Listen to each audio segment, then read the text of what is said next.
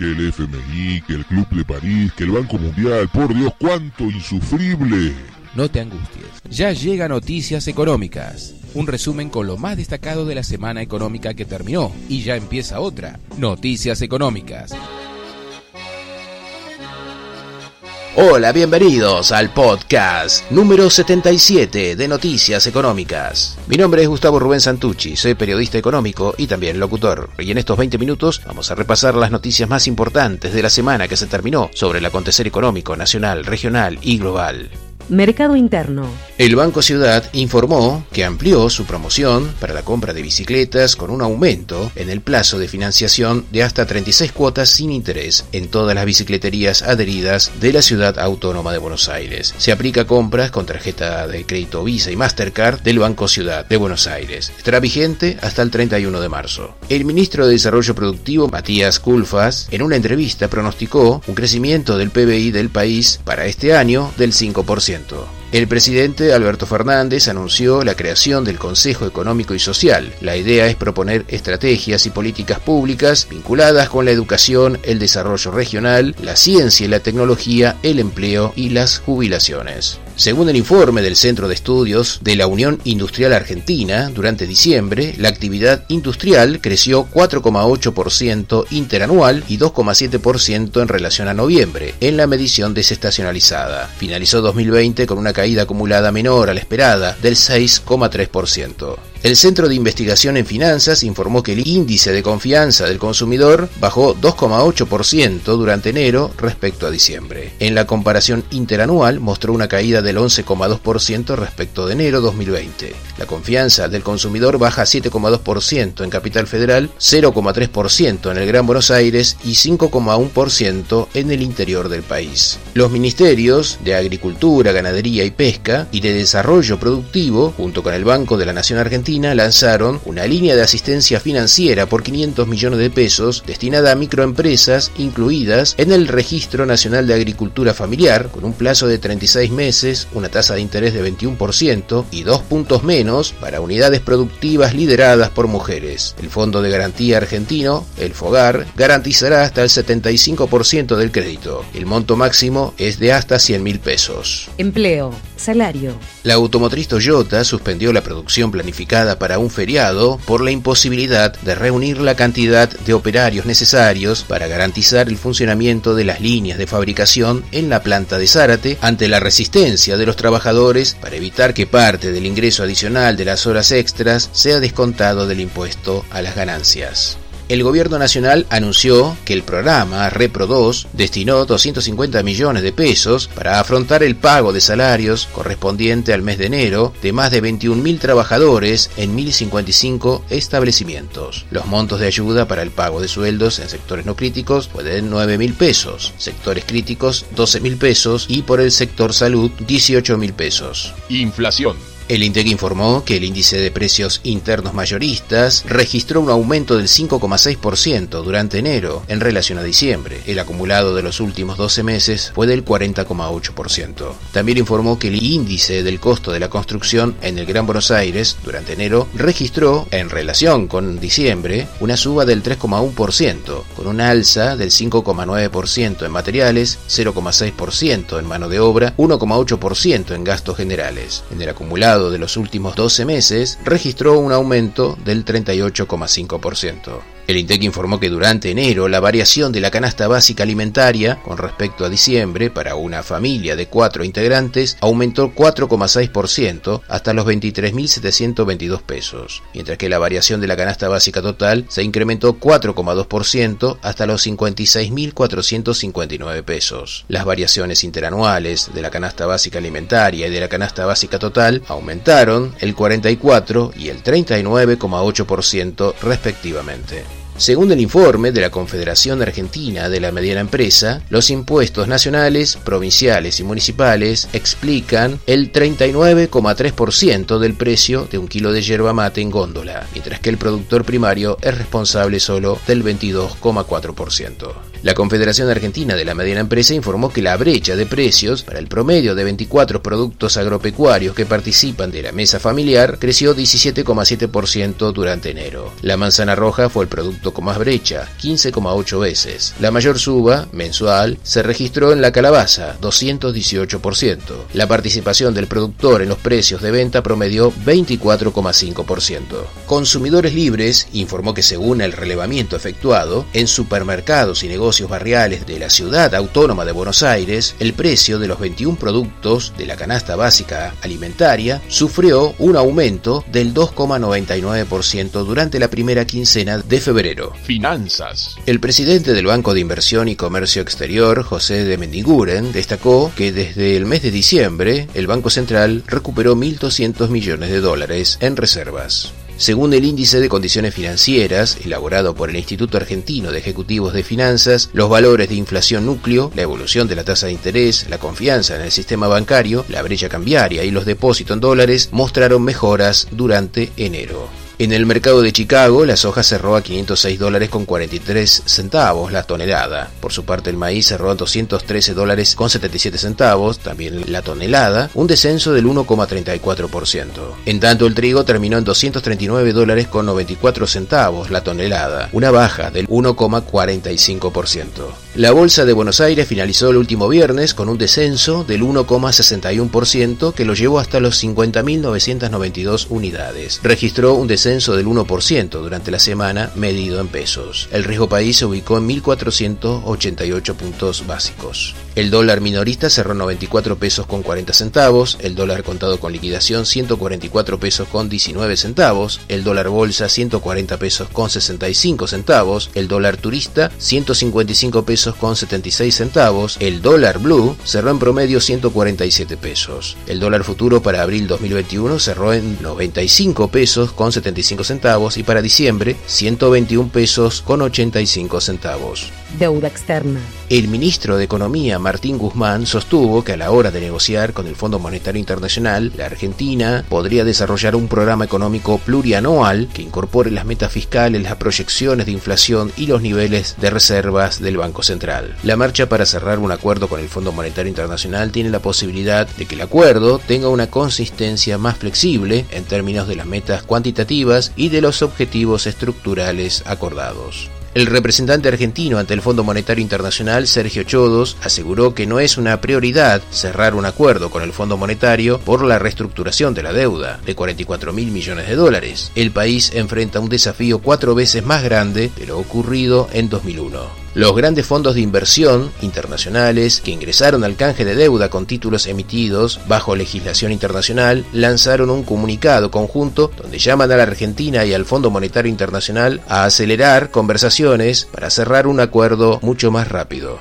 Un vocero del Fondo Monetario Internacional dijo que el plan económico que presente Argentina podría ser respaldado por un programa del fondo en la construcción de un amplio apoyo para las políticas que respaldarían el programa. La provincia de Entre Ríos consiguió un principio de acuerdo con sus acreedores, incluye la extensión de tres años del plazo de amortización de la deuda hasta 2028 y la reducción de la tasa promedio de un 20%, del 8,75% al 7%, y una rebaja de la tasa contractual máxima del 8,75% al 8,25%. La Oficina de Presupuesto del Congreso informó que la carga de los vencimientos de deuda pública con acreedores externos suman 28.404 millones de dólares entre febrero y diciembre de este año. Por este motivo se espera un alivio con la reprogramación de los pagos al Fondo Monetario Internacional y la próxima renegociación con el Club de París. La cuestión intrasector público suman otros 24.682 millones de dólares, pero que está en su totalidad en moneda nacional. Vamos con buena música y volvemos con más noticias económicas. Saturday morning, jumped out of bed and put on my best suit. Got in my car, raced like a jet all the way to you. Knocked on your door with heart in my head to ask you a question. Noticias económicas.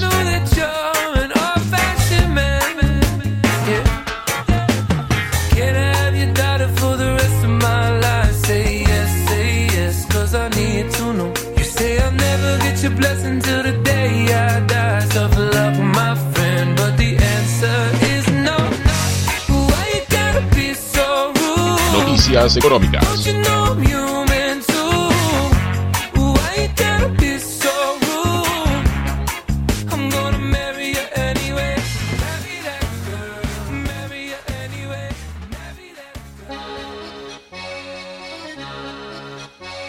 Continuamos en Noticias Económicas y antes de terminar, vamos con las temáticas del dinero electrónico, las noticias internacionales y del comercio exterior. Pero antes, saludos para FM La Ciudadana 103.3, Radio Bicentenario Digital de General Rodríguez, provincia de Buenos Aires, para Ernesto Vidarte, Radio City San Miguel, para FM San Jorge de Curuzú, Cuatiá 106.7, Radio 1 Santa Elena 97.1 en la provincia de Entre Ríos, Radio Torsalito de la provincia de Salta, Sol Naciente 94.3 de La Pachito, provincia de Chaco, José Martínez de Radio Energy 90.9 y FM Libre Progreso y también para FM La Exitosa. Dinero electrónico. La cotización de Bitcoin cerró este último viernes en 55.625 dólares, 17% más que la semana anterior. El récord por encima de los 51 mil dólares del Bitcoin es un rally respaldado por los gigantes de Wall Street que han dado muestras públicas de apoyo desde que Tesla anunció la inversión en la moneda digital. El valor total del mercado rebasa los 1.5 billones de dólares. El gobierno de Australia reaccionó al bloqueo por parte de Facebook de muchos contenidos de actualidad en el país, en castigo por un proyecto de ley que pretende que la red social pague a la prensa por utilizar sus contenidos. Mientras tanto, Google aceptó pagar cantidades significativas a cambio de los contenidos del grupo de prensa News Corp. Estados Unidos acusó a tres piratas informáticos norcoreanos de participar en una red encargada de múltiples ciberataques a entidades financieras y empresas que acabaron con el robo de 1.300 millones de dólares en dinero y criptomonedas. Internacional. Estados Unidos recupera lentamente su economía. Las ventas minoristas aumentaron durante enero impulsadas por los cheques de ayuda a los hogares y apoyo a los desempleados en el marco del plan de estímulos de 900 mil millones de dólares adoptados a finales de diciembre del 2020. Según un informe publicado por la Reserva Federal de Nueva York, la deuda total de los hogares estadounidenses en 2020 aumentó en 414 mil millones de dólares, con un total de 14.56 billones de dólares. La secretaria del Tesoro de Estados Unidos, Janet Yellen, declaró que se van a necesitar aumentos de impuestos para pagar al menos parte de un gran paquete de inversión en infraestructura, clima y educación. También destacó la importancia de la cooperación con la Unión Europea en cuestiones económicas y financieras. Según la agencia de calificación crediticia de aseguradoras AM Best, las aseguradoras en Estados Unidos podrían sufrir pérdidas catastróficas récord en el primer trimestre después de la histórica tormenta invernal de Texas que paralizó la red eléctrica y causó grandes daños a la propiedad. Según los ministros de Economía de la zona euro, se decidirá entre marzo y mayo el momento en que los estados reducirán los apoyos a sus economías a medida que las campañas de vacunación permitan el levantamiento de los confinamientos y la actividad económica se recupere. La Oficina de Estadísticas alemana informó que las ganancias nominales de los alemanes cayeron por primera vez en una década, se redujeron 0,6% en 2020. En términos reales ajustados por la inflación, cayeron 1%. Los bancos italianos y alemanes han solicitado a las instituciones de la Unión Europea que relajen las normativas sobre préstamos morosos para permitir que las familias y empresas afectadas por la crisis del COVID-19 paguen sus créditos. Los ministros de Finanzas de la Unión Europea respaldaron la idea de elevar los fondos del Fondo Monetario Internacional y extender los beneficios de alivio de deuda para las naciones más pobres. La Agencia Nacional de Estadísticas de Holanda informó que la economía holandesa disminuyó 3,8% durante 2020, la mayor contracción económica desde la Segunda Guerra Mundial, incluso mayor que en el año 2009 durante la crisis financiera internacional. El regulador de aviación de China informó que el tráfico aéreo de pasajeros en el gigante asiático cayó 45.16% interanual durante el año nuevo lunar. Según datos del Instituto Internacional de Finanzas, durante 2020 la deuda global sumó 24 billones de dólares hasta los 281 billones de dólares para el conjunto de 61 países monitoreados. La deuda fuera del sector financiero alcanzó los 214 billones de dólares. El nivel de endeudamiento de los países desarrollados se incrementó hasta los 203 billones de dólares, mientras que los países emergentes aumentó a 77 billones de dólares. Los líderes del grupo de los siete dijeron que buscarán un enfoque colectivo hacia China para contrarrestar las políticas y prácticas no orientadas al mercado y garantizar un comercio global multilateral justo. La economía de Honduras se contrajo durante 2020 8,5% debido al impacto de la pandemia y los efectos de las tormentas tropicales ETA y OTA, según informó el Banco Central de Honduras. Noticias portuarias en Noticias Económicas. Regional. Global. El puerto de Miami llevará energía eléctrica a los cruceros atracados en sus muelles para hacer más sostenible el medio ambiente y se convertirá en el primer puerto marítimo del suroeste de Estados Unidos en realizarlo. Puerto San Antonio en Chile informó que se movilizaron 1.928.000 toneladas durante enero, un crecimiento del 6% respecto al mismo mes del 2020. El tráfico de mercancías en el puerto de Castellón en España creció 3,7% durante enero respecto al mismo mes del año anterior y alcanzó 1.7 millones de toneladas. Cerró 2020 como el segundo puerto del ranking español en tráfico de graneles sólidos. El astillero EDR Amber Yard se especializa en la reparación y renovación de barcos junto al puerto de Amberes, que están invirtiendo en una mejor infraestructura para prestar los servicios correspondientes. Las terminales portuarias operadas por Costco Shipping Port movieron en total 8,6 millones de teus durante enero, un aumento del 2,7% respecto al mismo mes del 2020. Los volúmenes de carga en el puerto de Rotterdam cayeron 6,9% durante 2020 debido a la crisis del COVID-19. DP World, Caucedo, en República Dominicana, introdujo un moderno simulador de grúas, pórtico, móviles y RTG con la idea de dotar a los operadores de las competencias y habilidades técnicas que requieren para desarrollar las operaciones portuarias. El puerto de Amberes y la empresa de tecnología Sensor están uniendo fuerzas para aumentar la seguridad en las paredes del muelle mediante la tecnología Volar Monitor, un sensor digital que mide la tensión en un volardo. Contecón Guayaquil, en Ecuador, recibió el buque portacontenedores MSC Alilla para el embarque y desembarque de más de 5.500 contenedores que fueron operados con cinco grúas pórticos en forma simultánea. Este buque supera los 366 metros de eslora y recorre el Pacífico desde los diferentes puertos asiáticos. La naviera Nippon Yusen ya ha contratado a Kawasaki Hibe Industry para construir dos buques BLGC de 230 metros de largo que funcionan con GLP como combustible y los gases de escape contienen 85% menos de óxido de azufre y un 15% menos de dióxido de carbono. La naviera One Hand Line ordenará otros 32.000 TEUs en nuevos contenedores, costarán 99 millones de dólares. La naviera Crowley Logistic ha ordenado la construcción de 300 contenedores reefer energéticamente eficientes a Maersk Container Industry con entrega prevista en marzo 2021. 10 buques portacontenedores de 4.600 TEUs encargados por el operador chino Zhonggu Logistics se encuentran entre los 22 pedidos de buques portacontenedores por el constructor naval chino Yang Zijian Bilden desde principios del 2021. Nacional. Autoridades del Consorcio Portuario Regional Mar del Plata y directivos de cámaras empresarias y gremios firmaron los nuevos protocolos que amplían las medidas sanitarias que contemplan sanciones con multas de hasta un millón de pesos y la suspensión de los permisos para ingreso al puerto. La Administración Portuaria de Puerto Madryn dio a conocer que en los próximos días se procederá a la inauguración formal de la superestructura del sitio 2 de la ampliación del muelle Almirante Storni, que permitirá recuperar un 33% de la capacidad operativa en a buques de gran calado.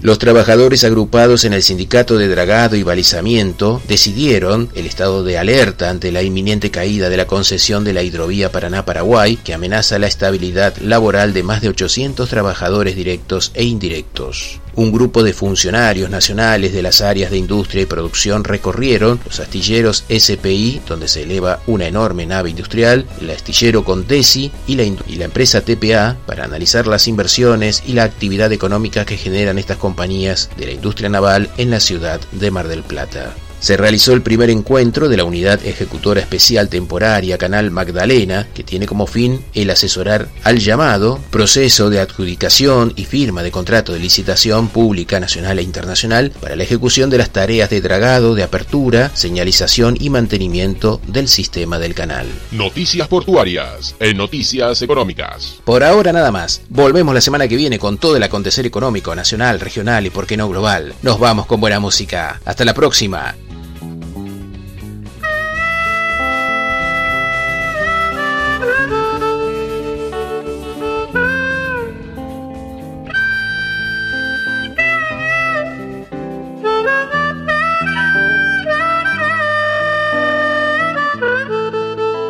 Noticias Económicas.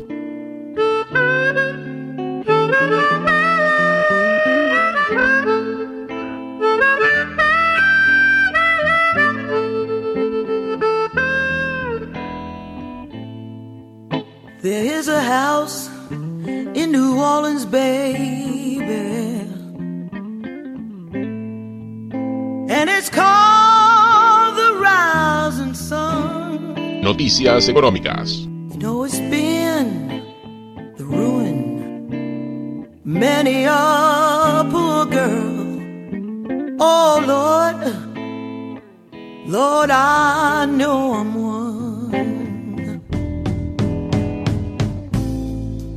My mother was a tale.